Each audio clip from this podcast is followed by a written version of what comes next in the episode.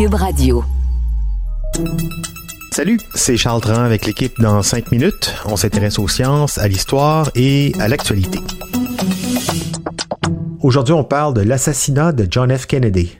John Fitzgerald Kennedy, 35e président américain assassiné le 22 novembre 1963 à Dallas, tué par l'ancien Marine Lee Harvey Oswald, qui aurait agi en solo. Ça, en tout cas, c'est la version officielle de la commission Warren chargée de l'enquête à l'époque qui n'a pas établi ce qui aurait pu motiver Oswald et qui dit n'avoir trouvé aucun élément prouvant un complot. Cette version a été maintes fois contestée par des enquêteurs, des passionnés, des cinéastes, des témoins, et c'est ce qui arrive encore en ce moment. Paul Landis, ex-agent des services secrets en service le jour de l'assassinat, publie ce 10 octobre un livre, The Final Witness, le dernier témoin, son témoignage, lui aussi, remet en cause la thèse du tireur unique. Alors, qu'est-ce qu'apporte ce nouveau témoignage? Est-ce qu'on en sait plus sur comment et pourquoi JFK a été assassiné? Voici Baptiste Zapirin. Le 22 novembre 1963, Kennedy est en pleine campagne électorale et roule en limousine présidentielle à Dallas.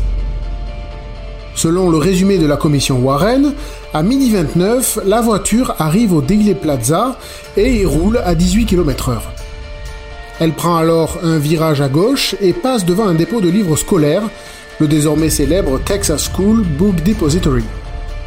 Célèbre car une minute plus tard, à midi 30, trois coups de feu résonnent du sixième étage du bâtiment, tirés par l'ex-tireur d'élite des Marines, Lee Harvey Oswald. La première balle est déviée par un chêne et blesse légèrement un spectateur.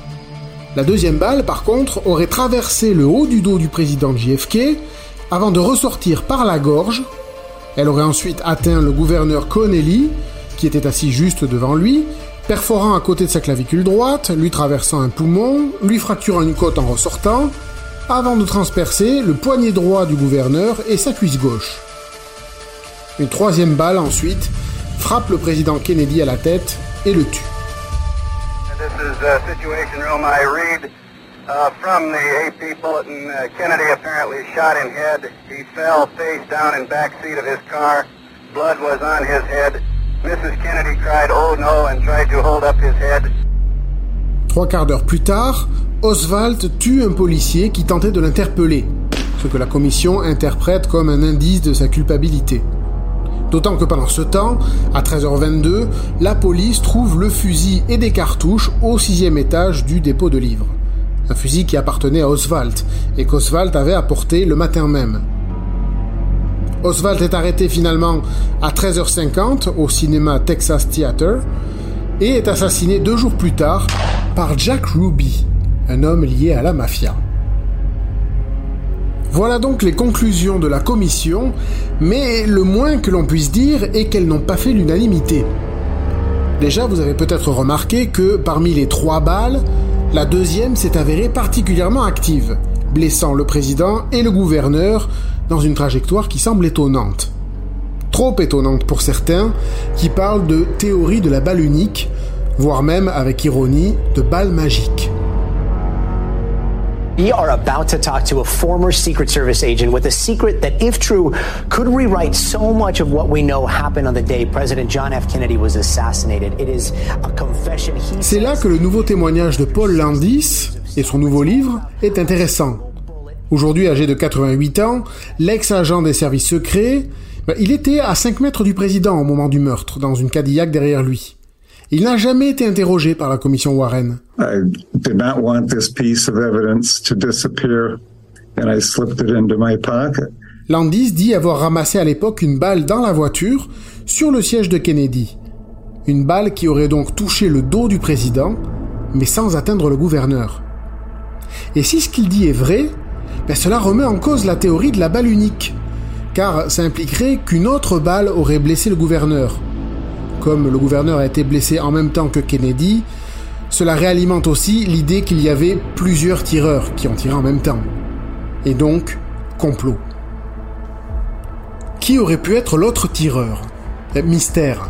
La grande question, c'est de savoir qui conspirait. Beaucoup d'organisations ou institutions avaient intérêt à ce que Kennedy meure.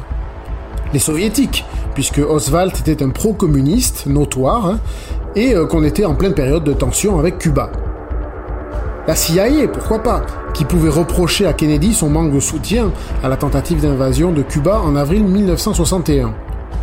C'est d'ailleurs étonnant que la CIA n'ait jamais surveillé Oswald malgré ses activités communistes euh, publiques. Ça pourrait être la mafia aussi, en réponse à la croisade contre le crime organisé de JFK et son frère, le procureur général Robert Kennedy. Ou le complexe militaro-industriel, car Kennedy ne souhaitait pas la guerre. Et pas de guerre, c'est mauvais pour les affaires. L'extrême droite américaine sinon, car à l'époque, le président allait dévoiler leurs liens avec les nazis d'avant-guerre. Et puis l'extrême droite le trouvait trop mou, ce Kennedy, avec Cuba, l'URSS, les Noirs, etc. Mais on peut théoriser autant qu'on veut, certains documents sur l'affaire resteront classifiés jusqu'en 2067.